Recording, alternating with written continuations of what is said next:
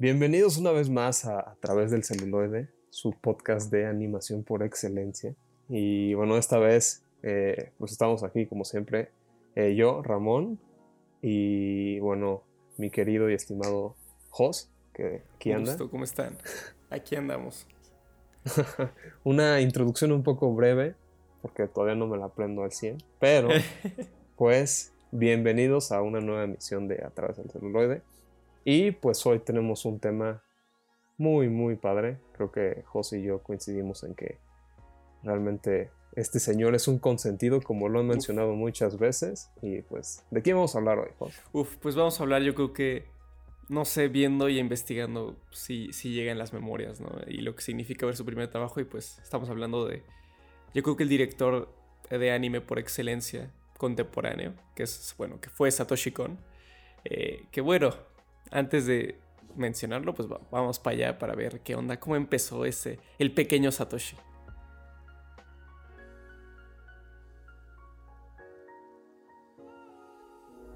Bueno, pues Satoshi Kon nació un 12 de octubre de 1963 en Kushiro, en la isla de Hokkaido, en Japón, que es la isla del norte donde hace mucho frío y siempre pues hay nieve. Y pues desde muy joven, al igual que pues, la mayoría, le apasionaba mucho el manga y el anime. Y pues siguió con esa trayectoria. Y a los 21 años fue cuando publica su primer trabajo. Eh, se llama Toriko. en, el, en 1984, ¿no? Y este, este manga es muy curioso porque pues sí, tú lo ves y dices, wow, este señor lo hizo con 21 años y tiene un dibujo increíble y una historia muy interesante que va de una sociedad en la que hay un sistema de regulación para los jóvenes en el que si son un escándalo las escuelas los envían a unas instalaciones y en esas instalaciones se los meten como a cápsulas donde literalmente les reescriben y les lavan el cerebro para que salgan siendo ciudadanos ejemplares, ¿no? Y creo que es muy interesante porque pues justo en esta década es donde hay mucho esto de la rebeldía del joven japonés y pues es muy interesante pues que este joven Satoshi Kon se meta en estos temas. Creo que vale mucho la pena leerlo. Este está constituido por dos partes y pues prácticamente al ganar el premio como no recuerdo si fue el segundo este mejor debutante, pues ahí fue donde conoció a pues Katsuhiro Tomo, ¿no? Y Katsuhiro Tomo no requiere presentación, solo sabemos que hizo una peliculita por ahí llamada Akira. Uf. Y pues al hacer su... es que aquí todos se conocen y es muy emocionante. Y pues después de eso lo, jaló como asistente de, del manga de Akira. No fue acreditado, pero pues a Satoshi no le importó. Dijo, yo de aquí soy, estoy trabajando con uno de mis mayores ídolos y en el 87 se gradúa de las Bellas Artes y en 1990 publica Regreso al Mar. Pues, o sea, yo creo que más que nada hemos visto que Satoshi Kon es una persona sumamente exigente. O sea, desde muy joven y talentosa. O sea, desde muy joven, a los 21 años sacar. No solo un manga, sino tener como esa, esa calidad de dibujo es sumamente impresionante, ¿no? O sea, es un autor que le dedica mucho tiempo pues a, a, la parte visual. Y pues bueno, Tropic of the Sea, que Ojo, muy curioso que ese, este manga me lo regaló Ramón porque yo lo conocía. Es publicado en 1990, si mal no recuerdo. Y va, básicamente va de, un chico que se llama Yosuke Yashiro, que, que su familia como que en una tradición que tienen familiar, cuidan como el huevo de una sirena y cada, cada cierto tiempo tienen que regresarlo al mar, ¿no? Entonces básicamente lo que sucede es que pues, en esta trama un como que está obviamente los hombres de negocios quieren tener como el, el, pues tener como el poder de que tiene el huevo de la sirena. Y obviamente eso causa como pequeños desastres en esa, esa isla. y pues básicamente pues tienen sus, sus peripecias como cualquier eh, narrativa, ¿no? Y, o sea, yo creo que lo primero a destacar justo es la parte del dibujo. Satoshi Kon tiene un dibujo de primer nivel. O sea, ahorita ojeando uno, una de las, de las páginas, de verdad es increíble la calidad de su línea, eh, como que los matices que tiene entre sus grises. Y pensar que tenía. Era, era joven, ¿no? Tenía, estaba como en sus. que será como. 20. ya yo creo que chance como casi... 24 o 25. Como 24, 25, sí. Y pues sí, o sea, andabas haciendo estas cosas. Y creo que lo de aquí, lo interesante es que en, en, en, el, en este manga que yo tengo, tiene como una pequeña, un epílogo o, donde, donde se habla sobre la, la producción como de, del, del, propio manga y habla como de, o sea, nueve, nueve, años más tarde, ¿no? Como hace una retrospectiva de lo que fue hacer esto. Y dice que fue sumamente difícil. O sea, la verdad es que el trabajo del mangaka es algo sumamente exigente, porque esto salía de manera semanal. Entonces decía que casi no salía de su casa. Y se tardaba como, eran dos días para hacer como el, el sketch principal, que, es, que tiene un nombre en japonés que ahorita no recuerdo. Luego tardaba otros, creo que un, un sí, como un día en escribirlo, dos en hacer el, eh, el storyboard general, y luego se tardaba como, ¿qué será? Tres días en, en, en, dibujarlo todo y el último como que corregía. O sea, era un trabajo que le tomaba siete días. Y dice que, bueno, tenía como sus ciertos asistentes, pero como que también dice que por su orgullo, él quería hacerlo todo. Mm. O sea, entonces pensemos que, Dios mío, o sea, es un trabajo titánico que una persona a esa edad lo hizo. Y justo como, como lo recuerda, fue algo súper pesado. Porque si al inicio es como, wow, súper, tengo mi manga, vamos a hacer todo súper feliz, voy a dibujar siempre, ¿no? Y llega un punto en que no, que se vuelve algo como súper difícil, pero que logró acabarlo, ¿no? Y durante ese tiempo, pues, eh, Satoshi Kon, hay que decirlo, pues se daba la bebida le gustaba mucho beber alcohol.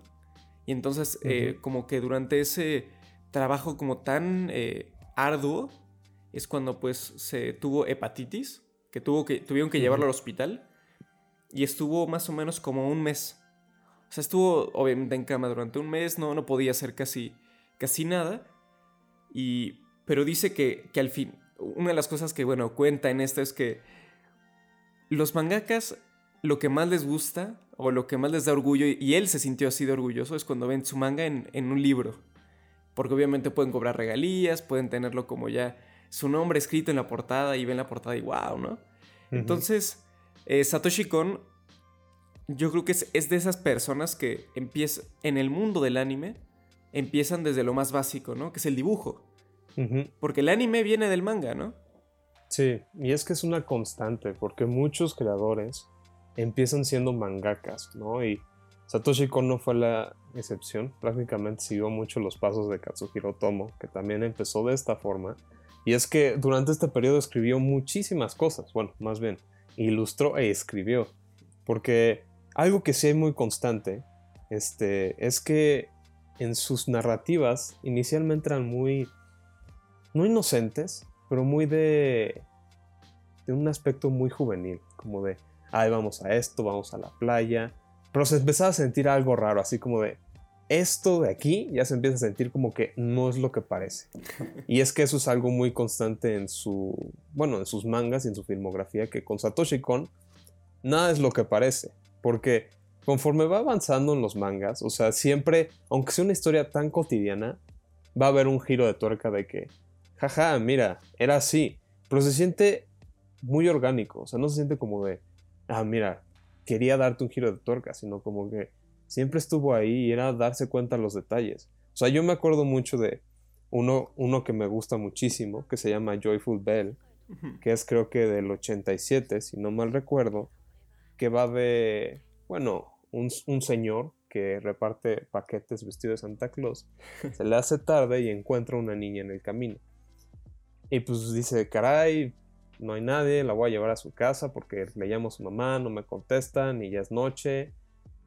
Y pues tienes un manga de una trayectoria de un señor con una niña que sientes una conexión, dices, para mí como que es como su papá, ¿no? Siento que hay algo ahí, ¿no? Y sí, es muy curioso porque se va generando un sentimiento muy especial y no quiero abordar a más, no quiero spoiler ni nada. Creo que si quieren leer a Satoshi Kon, pues sí lean este Regreso al Mar. Y hay una serie de antologías que se llama Dream Fossil, que vienen aproximadamente como unos 15 mangas de él, de pues diferentes cosas, ¿no? O sea, aquí viene de hecho su primer manga y viene pues desde como aventuras estudiantiles, cosas ya más dentro de la ciencia ficción, eh, fantasmas, bueno, el espacio cognitivo, que es algo que le encanta a este señor explorar. Pero sí, lo recomiendo muchísimo. Sí. No, y creo que lo mencionas muy bien. Y de esta parte, pues que Satoshi Kon no es lo que parece en efectivo. Eh, porque, bueno, en sus influencias, pues tenemos a. Bueno, también aquí uno que es consentido que, que menciona el nombre, hasta le ponen eh, un tapete para que no pise el suelo sucio, que es Akira Kurosawa. Uy. fue uno de sus más grandes eh, influencias de como que el cine japonés. Pero también le gustaba mucho el cine occidental. Se le considera un, un, gran cinéfilo. Y tenemos a Alfred Hitchcock, a Terry Gilliam, a Brian De Palma. Y también pues se, le compara mucho, y con justa razón, a David Lynch, ¿no? Porque pues en, esta, en esta eh, pues su, su, temprana filmografía y lo que tiene escrito, elementos de ciencia ficción, elementos sobre los recuerdos y la percepción humana están totalmente ahí. Y creo que, bueno, no, solo en, sus colaboraciones, sino en lo que ya propiamente se dedica el guion, que es, bueno, que ya hemos mencionado que es Magnetic Rose, de la, la, la película que tiene como tres cortos, que es Memories, de Katsuhiro Otomo, donde Satoshi Kon justo explora esta parte de como que un grupo de basureros de espaciales como que reciben una señal de, ayuda y van como este, este como, como nave, ¿no? Gigante donde se supone que está viviendo una mujer del siglo XIX, más o menos. y, entonces, pues se dan cuenta que justo no es lo que parece, son recuerdos, eh, ya no, e, la vida ya no, ya no está presente en ese lugar, ¿no? Y desde ese momento vemos cuáles son como sus obsesiones de Satoshi Kon. Y algo que me llama mucho la atención es que Satoshi Kon ha dicho que, o sea, en una entrevista dice que hay dos Satoshis, ¿no? Que, que el como rebelde Kon y Satoshi Kon, ¿no? Entonces, como que esta, esta discrepancia o esta disyuntiva entre esos dos Satoshi Kons es lo que lo lleva también a explorar esta parte de, de como dos realidades, ¿no? Sí, sí, totalmente, porque justo, digo, no por ninguna razón Otomo vio algo en él, y sí le empezó a dar chance ya después de que se retirara del manga. Porque antes de Magnetic Rose, donde sí le da como... Bueno, o sea, al final es una adaptación de un manga de, Katsuhiro Tomo, pero él es el guionista, ¿no? Y, y eso da hincapié a que se genere un renombre más amplio, porque sí, él empezó siendo el guion de una película live action de Otomo que se llama World Apartment Horror, que es del 91, y después colaboró con él ya como en el departamento de animación como en composición en Ruijin Z, que fue producida por Otomo. Y bueno, en 1992 fue el, diseñó escenas para Pat Labor 2 junto al gran Mamoru Oshii. Y su debut de director fue hasta 1993, que esta va para Luis León porque sé que le va a dar gusto, que fue con el OVA de JoJo's Bizarre Adventure, de bueno, si no me equivoco, justo de la tercera parte, bueno, la antigua versión de JoJo's, y ya después sí llega Magnetic Rose, ¿no? Donde, pues justo como menciona Hoss, tienes algo, bueno, sí, este espacio donde nada parece lo que, nada es lo que parece, y que, pues sí, realmente, sí se rifa, o sea. no, sí es un rifado, totalmente. y, y es muy curioso porque pensemos que, justo viene como del dibujo, que, va haciendo esta transición poco a poco a lo que es la animación. Y me gustaría pues mencionar dos cosas que primero, le han preguntado a Satoshi Kon eh, el por qué se dedica a la animación o por qué se dedicó. Y porque para él su edición era demasiado rápida para el live action, ¿no? Que esa es una de las cosas como interesantes de, de, explorar toda su filmografía, que es cómo edita. Porque la edición en las películas de Satoshi Kon, hay justo un video de Every Frame a Painting, que hablan sobre el tiempo y la ah, edición de las películas de Toshi Kon, que es muy importante. Y pues bueno, como que de aquí viene pues 1997. Es el debut de una película que yo creo que muchos consideran, lo pondrían en sus favoritas. Una de las eh, películas yo creo que de anime de los 90 más importantes, que es Perfect Blue. Uy, no, totalmente.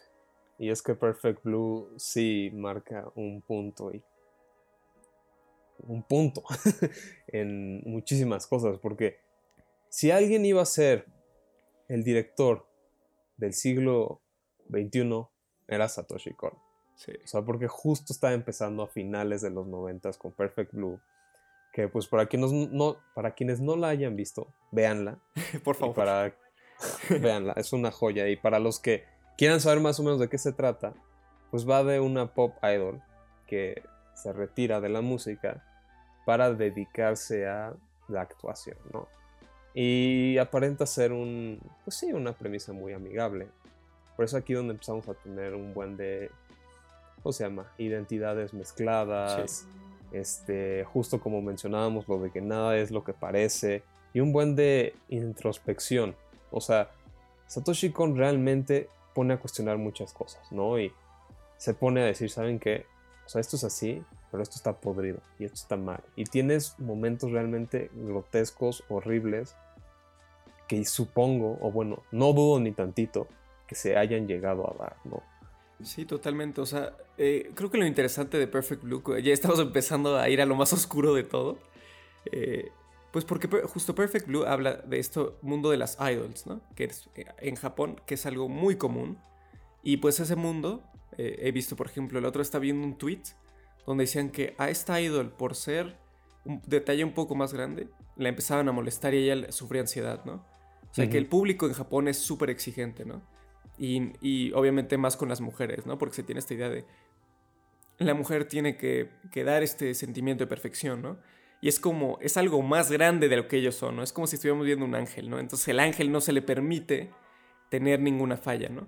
Y justo pues aquí se explora mucho en Perfect Blue. El propio Satoshi Kon, él se considera un otaku. Y yo creo que lo interesante de aquí es que es el que más critica, ¿no?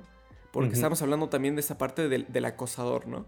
Que obviamente que es una persona que, que se ha obsesionado tanto con una imagen, con un símbolo, que su visión de la realidad está totalmente distorsionada, ¿no?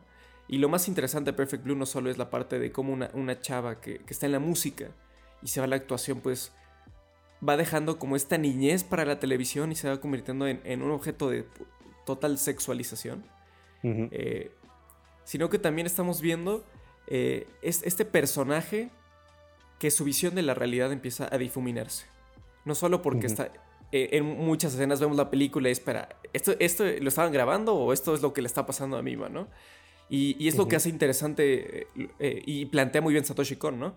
Que poco a poco realidad y ficción se van mezclando hasta un punto de que no lo reconocemos.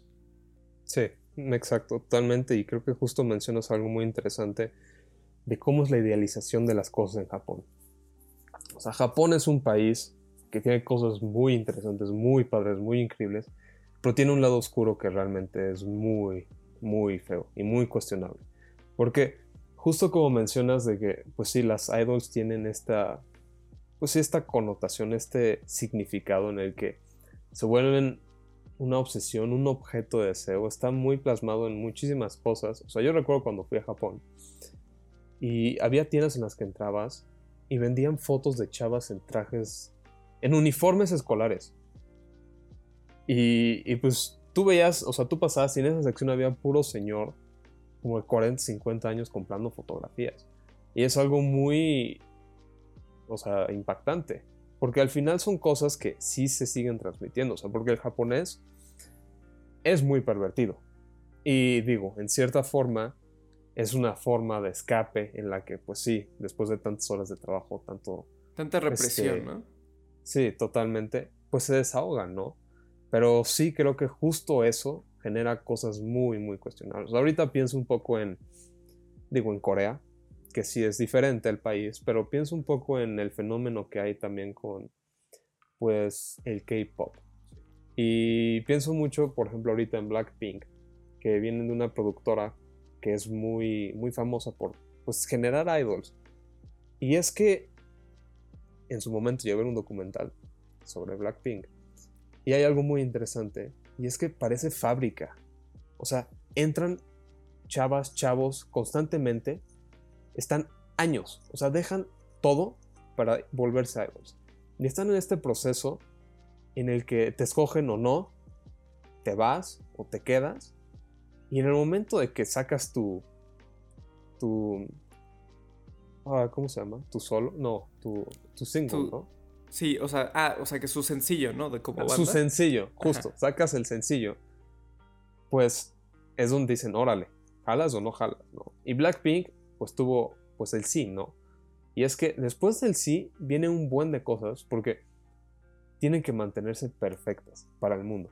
O sea, no les permiten tener novio, no les permiten hacer un buen de cosas que cuestione o vaya en contra de su contrato, porque tienen que mantenerse como esos ídolos. Y es que justo como menciona Satoshi Kon cuestiona mucho eso, y es que se sigue dando. Sí, y, no, es por decir que, a ver, o sea, la parte justo que menciona Ramón del, K-pop, a ver, ves los videos y Blackpink, todas bailan increíble, ¿no? Son chavas guapas, de verdad, muy, muy hermosas. Pero también justo es qué, hasta qué punto se puede dar como esta, esta maquinaria o esta parte de pues ir construyendo, más que como que generando personas o, o tienen una retroalimentación, están construyendo gente, que es, es, como que nos choca mucho a nosotros que al menos aquí en México no, no tenemos tanto esa industria de las idols, como que el mundo de la música es un poco distinto, seguramente hay esta parte que podemos vincularlo, pero no. Y, y justo pues eh, Perfect Blue, o sea, siendo una obra como tan interesante, tan poderosa, y yo, yo diría que es de sus mejores películas, pues sí fue, es un antes y un después, no solo yo creo que en el mundo del anime, que obviamente habla de temas mucho más serios, sino que, pues obviamente sirvió como inspiración para Darren Aronofsky en Requiem for a Dream. Ajá, bueno. donde hay, hay una toma en específico, bueno, la toma más famosa donde en Perfect Blue, donde Mima está como en la bañera y se le ve su espalda. Y luego la siguiente, el siguiente plano es ella con su cara como que gritando. justo. Y pues obviamente recrean como eso eh, en la película de Aronofsky, ¿no?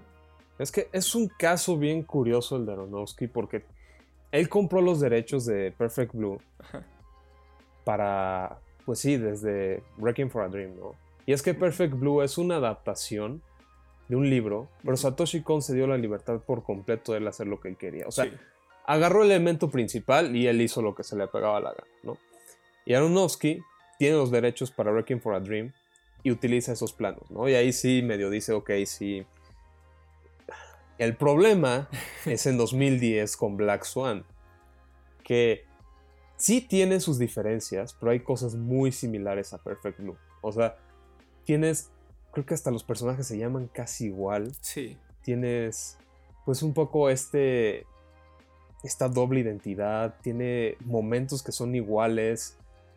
La verdad ya tiene mucho rato que no veo Black Swan ni Perfect Blue, así que no puedo dar con mayor exactitud esos momentos. Pero la cosa es que a diferencia de Wrecking for a Dream, a Aronofsky le preguntan si se basó se inspiró en Perfect Blue para Black Swan y lo niega rotundamente. Dices, no, no, güey, aquí a mí no me engañas. O sea, para empezar tienes los derechos. O sea, mínimo, di, sí, ok, tengo los derechos, sí. No es un remake, es una reinterpretación mía, yo qué sé. Pero es que hay ciertas actitudes que son muy, muy cuestionables. Porque, aparte de él, Nolan ha hecho algo similar. Pero hablaremos de él después. Más tarde, exacto. Pero hay una diferencia entre Nolan y Aronofsky. sí. Creo que, bueno, no sé, pero no sé si, si en alguna vez ya, ya lo dijo, pero bueno, la cosa es que justo, pues la parte del, cisne negro y Perfect Blue, que es, un tema como muy interesante discutir, sí se toma sus libertades en ciertas cosas. O sea, el cisne negro como que toma un poco más, o sea, un poco más también por la relación un poco... ¿Qué será? Pues está este elemento del... Hay una, la escena lésbica muy famosa en, El Cisne Negro, ¿no? Entre Natalie Portman y no me acuerdo cómo se llama esta otra actriz, pero... Mila Kunis, creo. Mila Kunis, tienes toda la razón. Sí, entonces podemos decir si tiene, no tiene elementos. Yo creo que lo, que podemos ver de esta manera es, yo creo que para el mundo del anime sirve como un reconocimiento, como cierta validación, que no debería tenerlo, pero para el público occidental lo puede ser de que, ah, una película animada tiene, es lo suficientemente buena como que para un director que reconocido y admirado como Darren Aronofsky le interese, ¿no? Es que sí, pero el problema es que la gente no se entera. O sea, yo sigo conociendo gente que, o sea, le gusta Black Swan. A mí me gustó cuando la vi. Pero no se acuerdan. ¿Y por qué? Porque Aronofsky jamás menciona a Satoshi Kon. O sea, sí o sí hay influencia de él ahí. Y la cosa es que una, o sea, sí dices, ok, este, es reconocido, se adapta, Pero es muy diferente a, pues sí, por ejemplo, lo que se hizo con las versiones live action de este, Ghost in the Shell y Alita Mm, Battle. Angel. O sea, los autores, los creadores, estuvieron en set y en las promos, pues salían hablando de la obra. Y es algo muy diferente. Digo, obviamente estamos hablando de, pues, obras distintas, pero es que Claro, claro. justo ese reconocimiento no está. O sea, no es de que, ok, qué padre que lo hagan. pro- digo, o sea, tú como Aronofsky dices, ok, muchas gracias, tal, tal, tal. Vayan a ver a Satoshi Kon, porque gracias a él hice esta película. O bueno, Sí. me influenció mucho. Digo, yo qué sé, ¿sabes? También. Ah, claro. No, y además se complica un, un poco porque, bueno, ya para ese tiempo que Black Swan salió como en 2010, pues Satoshi Kon ya estaba muy, como muy mal de salud. Pero pues nos podemos pasar como horas hablando de qué, qué onda o no con Perfect Blue. Pero la siguiente película, yo, yo Uy. creo que es de mis películas favoritas de anime. Eh, el propio Satoshi Kon la mencionó que pues, esta Pe- Perfect Blue y Millennium Actress eran como hermanas, porque se tocan un poco los mismos temas, porque pues tiene figuras femeninas, que es algo muy interesante que lo vamos a tocar sobre el cine, que es casi en su mayoría son protagonizadas por mujeres. Pero bueno. Diría, que, diría que todas, ¿eh? Sí. No, justo, justo. Como que es, tiene como un cast diverso, ¿no? Como que es lo más Sí. interesante de su, de su cine. Y pues aquí vemos, yo creo que uno de los viajes más hermosos, que nos habla no solo de qué significa ser un fanático, de, de verte en televisión durante más de tres décadas, cuatro décadas, en el cine, y pues es justo Millennium Actress. Ah, es que, que- o sea, nada más de que dijeras el nombre se me puso la piel chinita.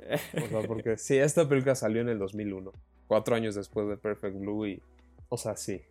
Millennium Actress va de Chiyoko, una actriz retirada, que van y le hacen una entrevista sobre la era dorada del cine japonés, ¿no? Era dorada hablando de los 50, el periodo donde Kurosawa estuvo más activo, por así decirlo. Bueno, junto a este... Yasuhiro este- Ozu. Ay, Yasuhiro Ozu, este... Hiroshi Tekihagara, este... También el que hizo Harakiri, se me fue el nombre ahorita. Ahí lo buscamos, lo buscamos. Ya me sentí mal porque Para, sí me para eso mucho. sirve Letterboxd, ¿eh? Órale. Bueno, mientras Hoss busca eso, este, pues sí, narra de una actriz que está Ah, mira. constantemente buscando. Dime. A Masaki Kobayashi. Masaki Kobayashi, sí, otro grande. O sea, de todos los que mencionamos, vayan a ver su cine, sí o sí. Y pues, este, pues sí, esta, esta chava está buscando constantemente a un pintor que se encontró en su juventud, ¿no? Y en este viaje entra a ser actriz y hay algo tan hermoso que su realidad se empieza a mezclar con la realidad del cine, ¿no? Porque la vemos buscando constantemente y es aquí donde me quedo muy clavado de unas palabras que nos dijo pues Susana en nuestra clase de actuación. Y es que un actor pasa de su vida al cine, ¿no? Y algo muy constante sus personajes que siempre están buscando algo. Y ella igual. Entonces se siente tan orgánico todo que simplemente se hace una película hermosa, increíble y que del mismo concepto de, ok, van a hacer una entrevista hace muchísimo.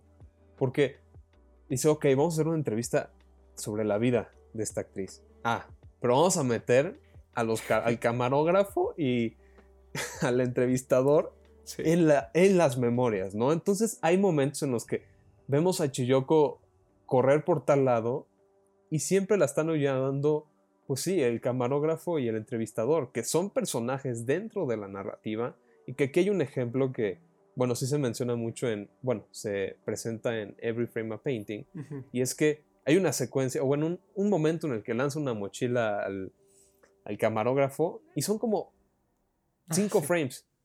Y es que aquí tiene el control de manejar el tiempo a como se, como se le dé la gana. ¿no? Y es que algo que se me queda muy grabado, y es que esa película sí me hacía como llorar cada ratito, es que, pues sí, yo soy un gran admirador de Kurosawa, es alguien que respeto y pues quiero mucho. y es que sentí ese cariño por parte de Satoshi Kon en momentos, decía, esto, esto es para Kurosawa. Y es que es evidente, y hay dos referencias muy marcadas, y es que hay como un espectro que siempre le habla a Chiyoko, como en unas túnicas blancas. Y eso es una referencia directa a Trono de Sangre. Porque, pues si los personajes van, hablan con una bruja y está vestida igual, ¿no? Y esta bruja aquí tiene un significado muy importante, ¿no? Y otra escena es una recreación de cuando, bueno, le dan sus flechazos a Mifune, en Trono de Sangre también, que dato curioso, el loco de Kurosawa se usó flechas verdaderas y Mifune no rajó. Ahí sí digo, eh, güey, se pudo haber muerto el Mifune. Pero, pues sí, justo esa, esa escena donde está el camarógrafo y empiezan a llegar flechas de fuego, que no sé, yo digo, wow, luego hay fotos donde hay un señor ahí en medio que es el director con su aclamada boina, y digo, es que es Kurosawa. Y me emociona mucho, ¿no? Y, creo que justo Millennium Actress es una carta de amor al cine japonés. Y en cierta forma es un viaje increíble. O sea, realmente es una de las películas que recomiendo muchísimo. Es mi favorita de Satoshi Kon, simplemente me pone muy, muy feliz. Totalmente. O sea, yo estoy, eh, concuerdo al 100% con lo que dice Ramón. Eh, me acuerdo cuando así platicé, me mandó con una nota de nueve, minutos hablando de Millennium Actress, porque, güey, ya la vi, me encantó, shalala. En verdad, yo creo que también concuerdo. Es mi película favorita de Satoshi Kon. Es, yo creo que es su mejor obra que hizo en toda su vida.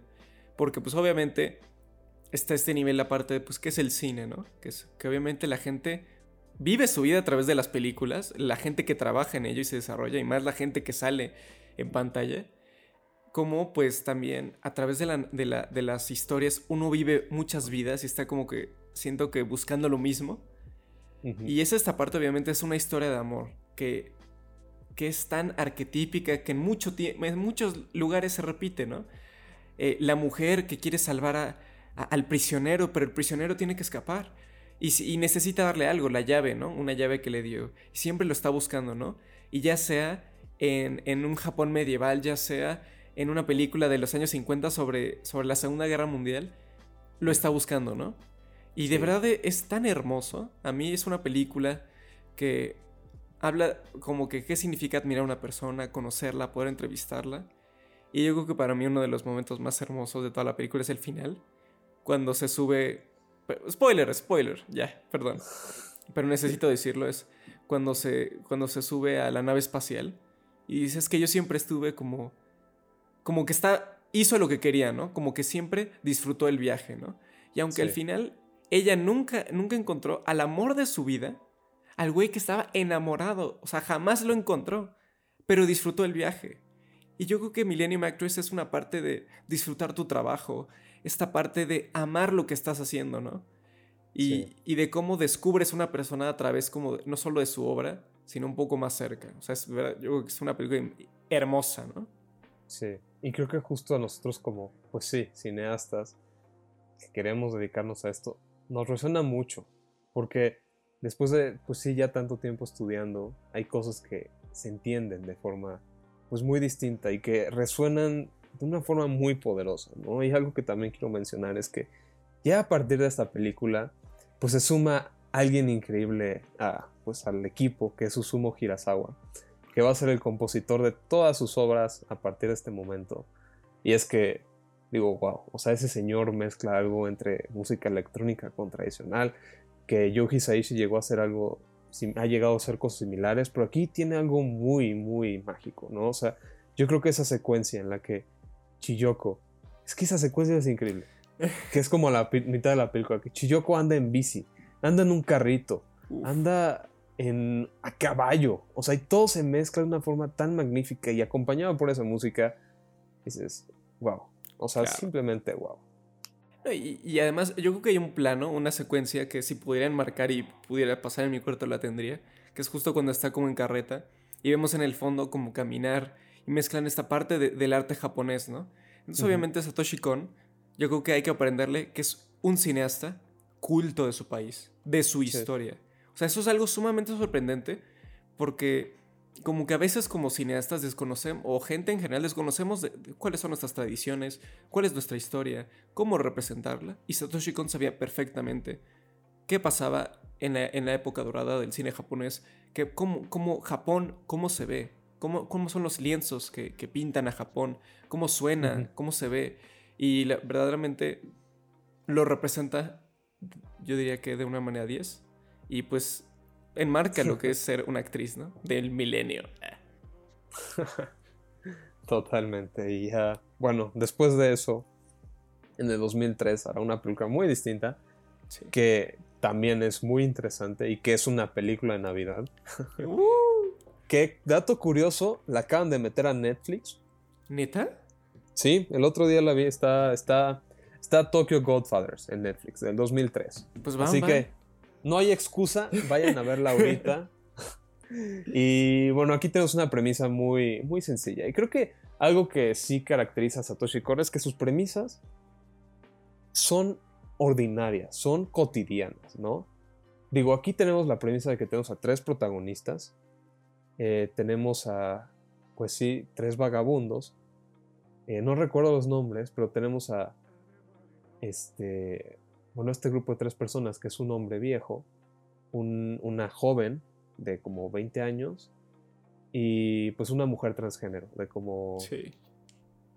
unos 40 años más o menos, ¿no? Claro, claro. Y es que entre los tres forman una familia muy, muy curiosa porque un día en Navidad encuentran un bebé abandonado, ¿no? Y todo va de eso, o sea, hay que llevar el bebé abandonado con su familia. Y en este viaje hay momentos de introspección en que cada uno de ellos se cuestiona por qué está ahí, qué siente, qué ha pasado y es una crítica muy dura también al Japón idealizado que tenemos actualmente, porque se cree que en Japón no hay vagabundos, se cree que en Japón no hay estas imperfecciones, ¿no? Y Satoshi Kon dicen, boom, submundo japonés, así es, bueno, así son muchas cosas que no se conocen y que se ignoran. Claro, claro. Sí, o sea, tenemos justo esta imagen idealizada de Japón, ¿no? De, ay, voy a Japón, todo es rosa, los árboles de cerezo, anime, todas las chicas te saludan y te dicen kawaii. La verdad es que eso no es, ¿no? O sea, esa es justo una imagen construida. Eh, y pues Japón también tiene sus cosas malas. Y siempre es muy interesante ver que, una persona que vive en ese país, que nace en ese país, pues tenga una mirada más crítica, ¿no? Porque ha vivido ahí toda su vida.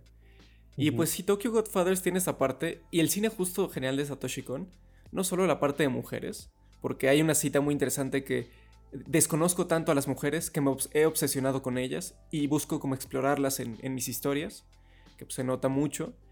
Eh, y también, pues, esta parte justa de sus personajes poco convencionales, ¿no? Que son los vagabundos, que es una mujer transgénero. Bueno, aunque creo que es transvesti, no sé, no, recuerdo muy bien, ahí les, les debo el dato. Pero, pues, básicamente, justo van, viven en la calle, eh, cuidan un bebé, eh, en una parte pues van a, van a un prostíbulo, donde pues obviamente se habla un poco de la relación entre el, protagonista, la mujer transgénero con su madre. Eh, y pues sí se trata mucho la parte que ellos son los apestados, ¿no? Sí. Eh, si no mal recuerdo, pues el señor era un alcohólico, que creo que estaba casado y básicamente ya no le dejan ver a sus hijos. Eh, la chava que tenía como muchísimos problemas con su peso, este, tenía como con su físico y, y básicamente cometió un crimen y escapó de casa. Y pues es eh, el otro personaje que básicamente también, también como que creo que tuvo, una pelea con su, con su familia y se fue, ¿no? Entonces vamos explorando estos personajes poco convencionales que, no sé, en un cine más tradicional probablemente no se verían. Y yo creo que es por Satoshi Kon dice, vamos a explorar las voces poco comunes, las voces que probablemente mucha gente no prestamos oído, ¿no? Sí. Y es que son los inadaptados de Japón. Son los que no están en este engranaje enorme que es la sociedad japonesa, que es trabajar, que es ser productivo, ¿no? Y es que en este viaje, algo a mí que se me queda mucho, es que los más humanos de todos son ellos. Sí. son los que realmente dicen, vamos a coger este bebé, vamos a hacer, a ver qué hacemos. Porque el resto de la gente ignoraba y, o sea, siguen con su reloj en su mundo. Y es que sí tienes personajes muy humanos, ¿no? Y que Satoshi Kon tiene también estos momentos igual mencionados del ritmo de la edición que son simplemente mágicos, de estas transiciones. O sea, también se menciona en Every Frame of Painting una parte en la que mm. este, hay sangre, cae, toca y es una transición. Y una transición tan perfecta, porque es lo que te puede dar la animación. O sea, realmente no es de que ahí vamos a hacer que mache el corte. No, yo hago el corte. Entonces, tiene momentos tan mágicos, igual cuando, bueno, está este señor, eh, un vagabundo ya mayor, que está enfermo, ¿no? Y que va a morir, ¿no? Y es que hay algo muy curioso porque hay reguiletes fuera de su casa, ¿no? Y cuando muere, no vemos al señor muerto, vemos que los reguiletes han dejado de girar. Y es algo que dices, o sea, es como una, una de esas muertes muy, muy humanas y muy hermosas, porque no necesitas verlo, solo necesitas entenderlo, ¿no? Y creo que Tokyo Godfather sí es una película que es distinta, pero que sigue metiéndose a cosas muy similares. Yo creo que es la película más aterrizada a la sociedad en el aspecto de que vemos un Japón que no conocemos. Totalmente, o sea, yo estoy muy de acuerdo con eso. Creo que también podría, algunos pueden decir que es su película más débil. En una filmografía tan fuerte, o sea, decir que la más débil sigue siendo muy buena. Eh, sí, caray. Y, y, de esta parte, pues venimos a su último largometraje, una película que. No, no, alto. Alto Se Está saltando algo. Ah, sí, sí, sí, perdón, perdón, perdón. Vas, vas, vas. bueno, bueno, antes este, de eso, Satoshi Kon dio un salto a la televisión en el 2006. Ah, y. No, en el 2004, una disculpa. Eh, y esta serie surge a partir de un buen de ideas que él tenía anotadas para Tokyo Godfathers, que nunca usó. Porque si en Tokyo Godfathers va al submundo japonés, en Paranoia Agent se mete de lleno. Y es que Paranoia Agent es una serie tan curiosa y tan interesante porque algunos capítulos se relacionan, algunos no. Y es, sí, o sea, gente de Japón viviendo ciertas cosas y todo gira en torno al chico del bat, ¿no? Que empieza a atacar. Y el chico del bat empieza a generar esta paranoia colectiva. Y esta paranoia colectiva lleva a la gente a extremos muy radicales. O sea, tenemos niños que empiezan a casi asesinar al otro porque fueron señalados como el, el chico del bat. O tenemos gente que tiene miedo salir en las calles porque cree que el chico del bat va a venir a castigarlos. Y es que el chico del bat deja de, o sea, trasciende de ser el chico del bat a una idea dentro del imaginario colectivo de una sociedad en el que todos tienen miedo al chico del bat. Es ese temor a Dios, pero es el chico del bat. Y es cómo va transformando a personajes a lo largo de tantos episodios y realmente vale muchísimo la pena. O sea, porque tienes un buen de historias. Tienes gente que se va a suicidar, pero no puede y no sabe porque realmente no se quiere suicidar. Tienes gente que tiene doble vidas. Tienes. Ahí hay una de las historias más grotescas y deplorables que he visto. Que es un jefe de policía que ni se diga, espía a su hija. Pero realmente es que Paranoia Agent muestra lo más oscuro del ser humano en muchísimas circunstancias y también, digo, ni se diga, Susumu Hirasawa también se rifa con su, con su soundtrack aquí y que a lo largo de, me parece que son 12 capítulos, tienes algo magnífico, ¿no? Y es que hay un capítulo que se me queda muy grabado, que es sobre la producción de un anime. Y pues sí tienes al crew de personas, ¿no? Tienes al director de foto, al productor, al colorista, al animador, al diseñador de fondos. Y hay un güey que ese güey lo odio, lo odio. Ese güey, no sé en ese güey. Ese güey es el asistente de producción. Pero ese güey caga todo. O sea, hay una secuencia en la que tenemos a, pues sí, al, que hace los fondos. Y ya acaba su fondo y le dice, ah, bueno, llévaselo, es que perdón, me tardé. Y él, y el, el maldito, agarra el fondo, así, húmedo, recién terminado, y lo dobla y se lo guarda en la bolsa. Y, el otro señor está como de... Corte A, ese hombre renunció y jamás volvió. Pero bueno, para no hacerla muy larga, creo que para Noya Agent vale muchísimo la pena. Véanla. Porque es un, es un viaje muy, muy interesante. Y ahora sí, ya. Después de este, este breve paréntesis, vamos de lleno a lo que fue su última obra realizada en cines, que fue Paprika del 2006. Exacto. Hablar de Paprika yo creo que es una película, creo que he escuchado que, bueno, no sé si controversial o no, pues hay gente que le gusta, como todo, ¿no? Ya sabemos que nuestro amigo Luis León no le gusta mucho. Un saludo. Sí, no le gusta. tantito, nada más tantito. Tantito no le gusta Paprika. Eh, para mí yo creo que yo creo que sería como pues, para mí su tercera mejor película. Creo que si en Millennium Actress hablaba como que justo retoma esta parte de, que es el cine, ¿no? Pero lo aborda más en la parte de los sueños. Entonces, pues básicamente tenemos a e, esta mujer, que básicamente su alter ego es Paprika, y que es capaz de meterse en los sueños de las personas, ¿no? Entonces, desde aquí, y cabe, cabe destacar que puedes ingresar a ella a través del Internet. Entonces vemos esta parte de con nosotros, sociedad moderna, que no solo la intervención de la computadora nos permite ser otra persona, podemos, nos habla sobre los sueños de las personas que se pueden distorsionar y de cómo, pues, obviamente en este mundo, pues, un poco más ficcionalizado, que, eres capaz de meterte a los sueños de otras personas, ¿no? Conocer sus temores, conocer cuáles son los traumas y, pues, básicamente la, la trama se va armando de, de lo que la gente le tiene miedo, ¿no? Y creo que... Pero no solo eso, se habla de los sueños y aparte mete la parte del cine. Porque hay una escena muy buena donde hace una referencia eh, también a Kira Kurosawa, porque está el, el, personaje detective con una gorra y unos, lentes, y hablan de qué significa. Sí, justo.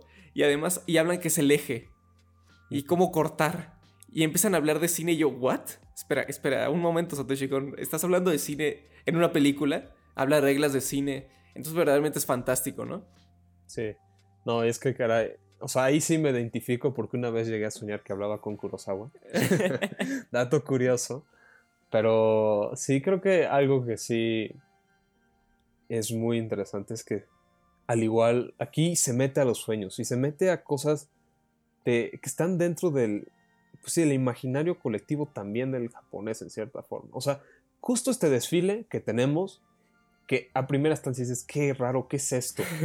Pero después de tiempo de... También tengo que volver a ver a Paprika. Sinceramente, ya tiene mucho que no la veo. Pero esa secuencia le tengo muy grabada.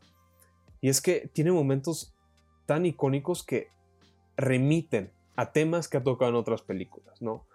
Y tenemos esta secuencia de las chavas que tienen, o sea, están en traje de, pues sí, de estudiantes, como este traje de marinerito, con cabezas de celulares, y tenemos a sujetos tratando de verles las faldas, o sea, debajo de las faldas, ¿no? Sí. Y es que eso se remite muchísimo a, sí, pues lo que es Japón, como hemos mencionado en varias cosas.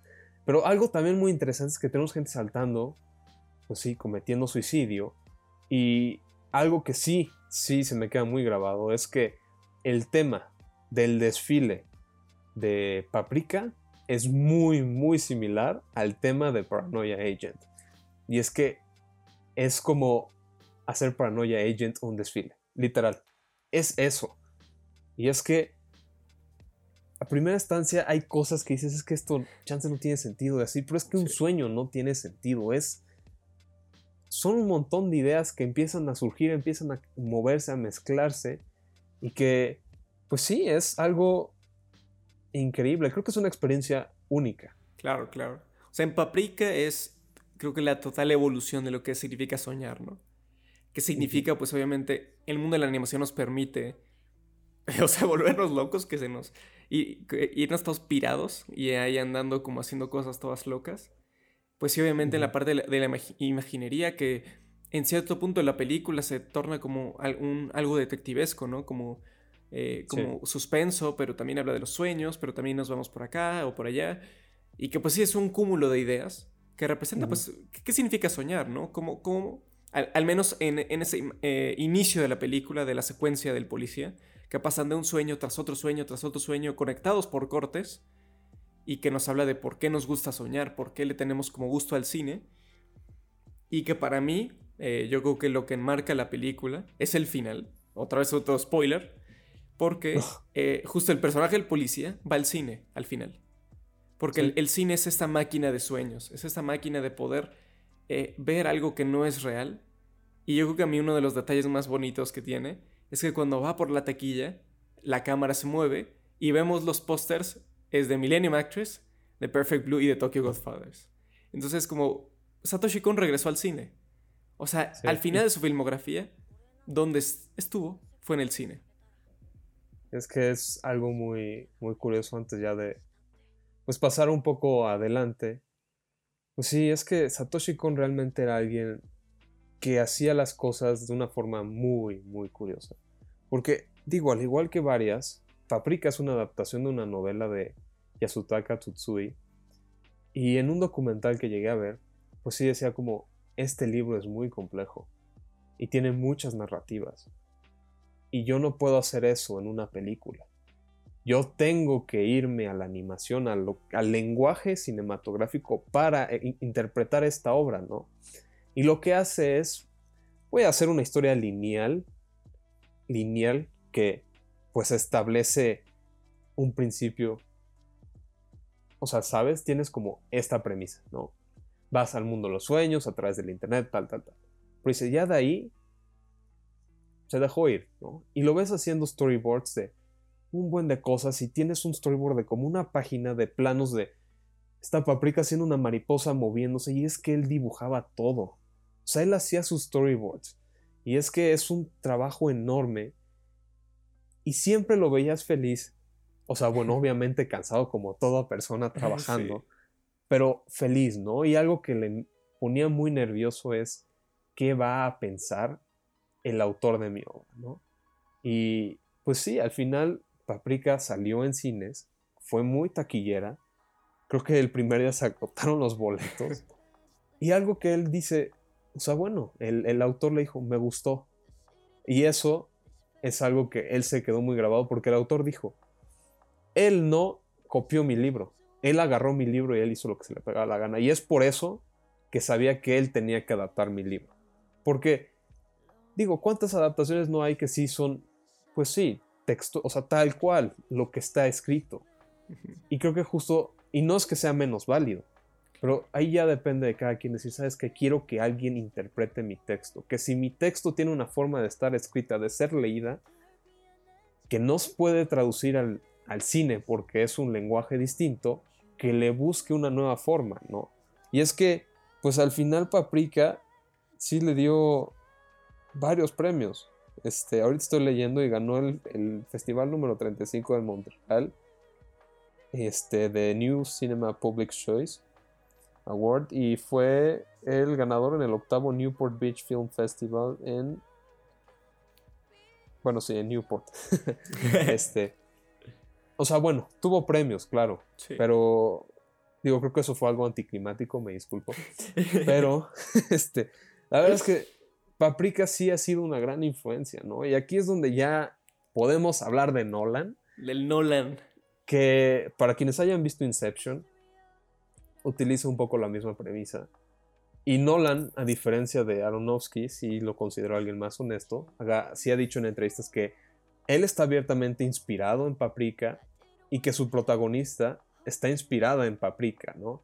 Y tenemos secuencias que son, pues sí, claramente uno a uno de partes de Paprika, ¿no? Tenemos este, esta parte en la que la protagonista toca como una especie de espejo. Sí. Y es como el espacio, pues el espacio cognitivo y la secuencia del hotel, ¿no? Donde están corriendo y como que flotan y algo así. Y es que Satoshi Kon es alguien que ha influenciado bastante, ¿no? Y que ha sido, pues sí, bastante olvidado en cierta forma, ¿no? O sea, es alguien que para su breve filmografía hizo muchísimo y que se sigue siendo relevante hoy en día y que pues sí deja con una impotencia horrible, ¿no? O sea, claro, antes de todo dejó un último trabajo, pero quiero cederle la palabra a Jos para que... Oh, muchas gracias. Yo creo que si pudiera decir de cortos, yo creo que este es de mis cortos favoritos. Creo que es, es algo tan corto, un corto tan corto, como podría sonar chistoso, porque estamos hablando de, bueno, Ohio o Good Morning en inglés. Y básicamente es algo muy simple, en verdad. Pero tiene un ingenio y es básicamente una mujer que, significa, que, se levanta, ¿no? En la mañana.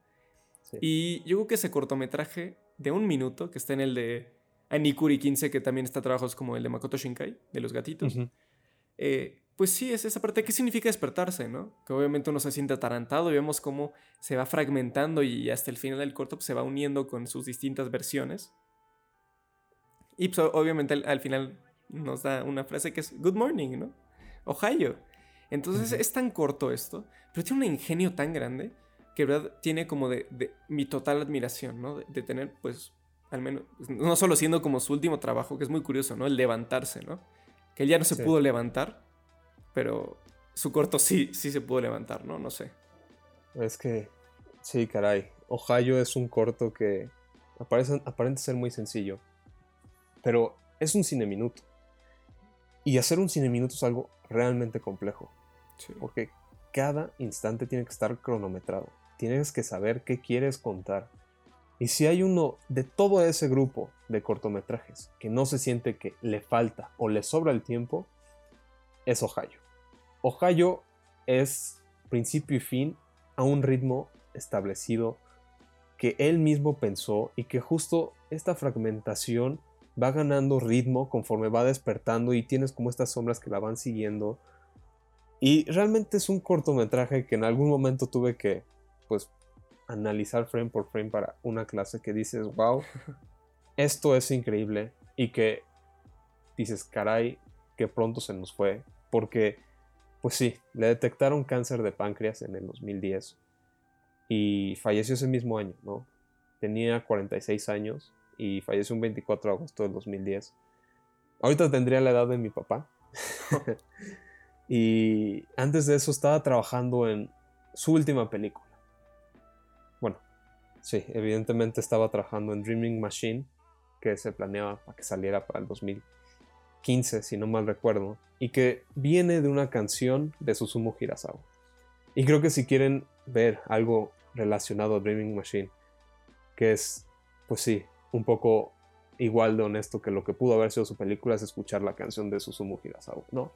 Y Dreaming Machine tiene una premisa que a mí simplemente me deja con... Ah, yo quería ver eso, es un road trip de robots. O sea, yo escucho eso y digo, wow. Y de hecho, sigue habiendo, o sea, si tú buscas en Google Dreaming Machine, salen, pues, los, o sea, el diseño de personajes. Y salen algunos, ¿cómo se llama? Este, algunos frames o encuadres de la, de la película, ¿no? Que estaba empezando y que, pues, tuvo que dejar por, por la enfermedad y que su esposa estuvo con él todo el tiempo, él lo ha mencionado en, en una carta que dejó. Y creo que es algo muy, muy curioso porque si, si, la gente lo, si la gente recuerda a alguien con mucho cariño, es a Satoshi con que se fue muy pronto, que pues Dreaming Machine es una película que solo quedará en nuestros pensamientos porque pues Madhouse, que fue el estudio que, que le financió, o bueno, produjo prácticamente todas sus películas, pues el productor dijo, durante años he estado buscando a alguien que termine Dreaming Machine, pero jamás sería la película que hubiera sido de él.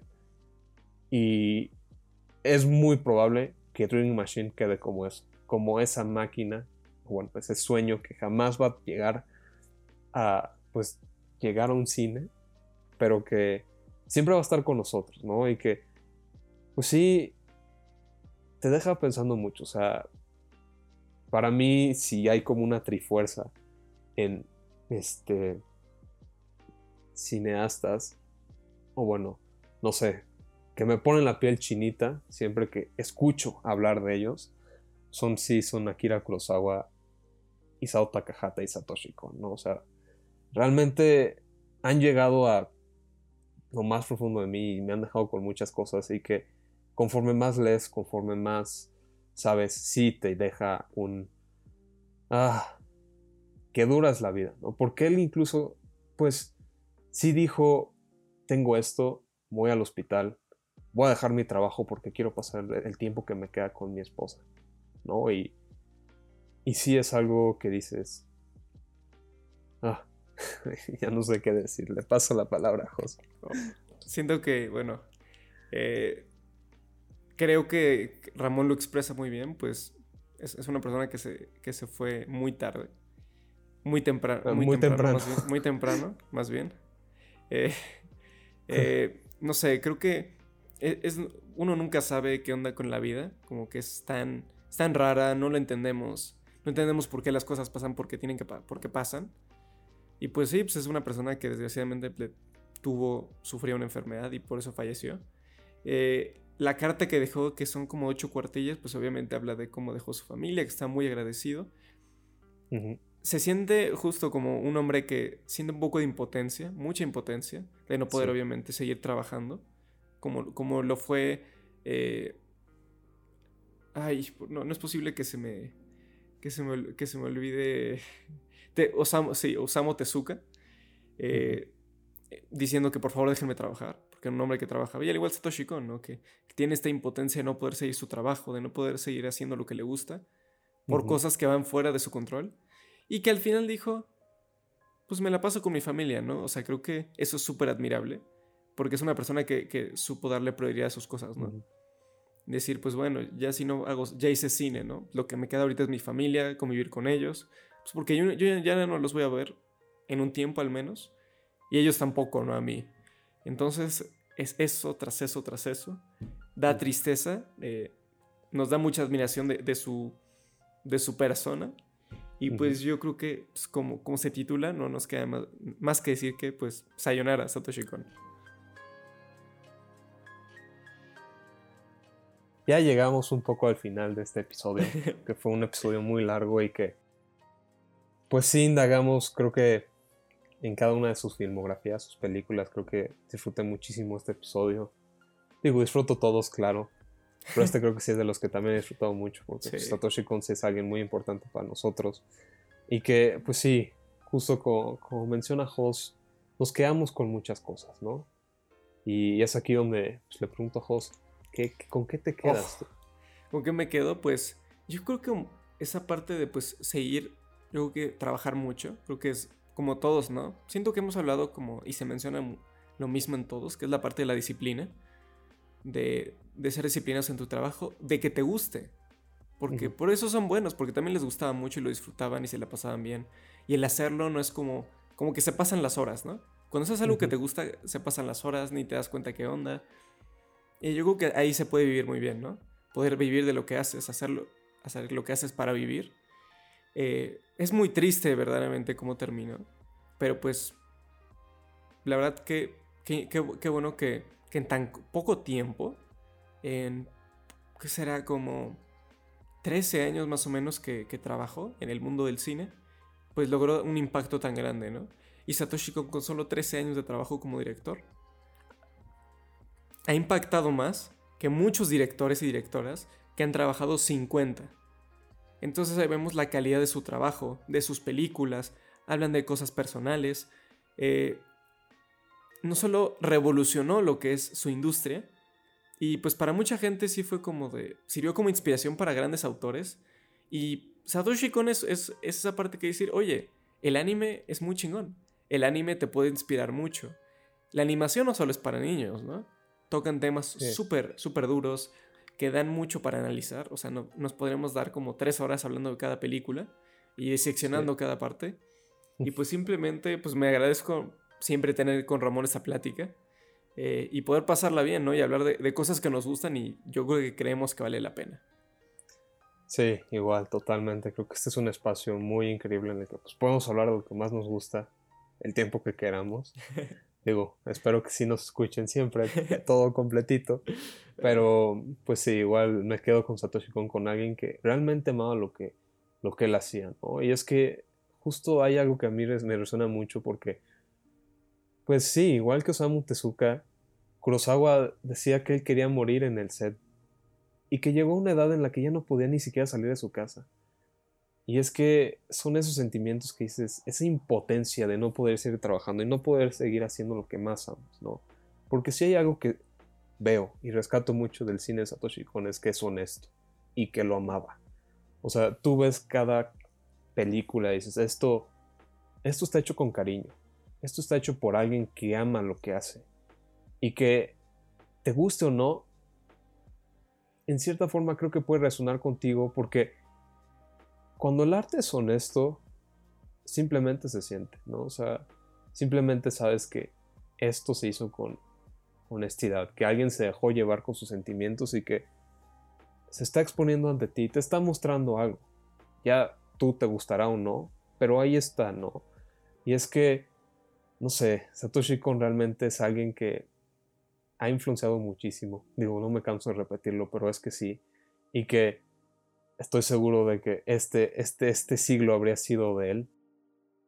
Eh, y digo, nos dejó muy grandes cosas que no se olvidan, que siguen ahí, que es chiquita, pero es muy hermosa y de una gran, gran calidad y que, digo, no sé, por el momento algo que me emociona es un documental que se ha anunciado desde el último, desde el año pasado, que es un documental francés que pues va a hablar de The Dreaming Machine, que pues sí salen varios cineastas conocidos y pues el documental se llama Satoshi Kon The Dream Machine y no sé, o sea, yo creo que eso resume todo lo que él era, porque si algo había en su cabeza era sueños, era un buen de cosas que él hacía con mucho entusiasmo y que pues realmente pues se quedan con nosotros a donde vayamos.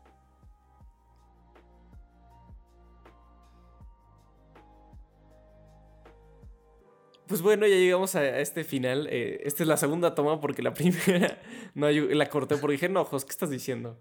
Pero bueno, como siempre, muchas gracias por escucharnos. En verdad, yo creo que hacer a través del celuloide es, un gusto, ¿no? Es como, es como ir en Navidad y abrir un regalo y decir, oh Dios mío, oh God, qué padre, ¿no? Y pues, pues yo creo que recordar primero, bueno, más bien agradecer a ustedes que nos escuchan, les mandamos un besazo y un abrazo, por contestar siempre luego darle like a las publicaciones, no solo el detrás del fotograma, sino la, parte de las... Eh, pues sí, justo de las plantillas que tenemos. Eh, a, nuestros invitados, tanto que han sido Rona y Caro, pues mándenles un saludo, un besazo, díganle que lo hicieron muy bien, porque sí lo hicieron muy bien. Y pues obviamente agradecerles que estén aquí, en efecto, y decirles que a través del celuloide está en Facebook, Twitter e Instagram.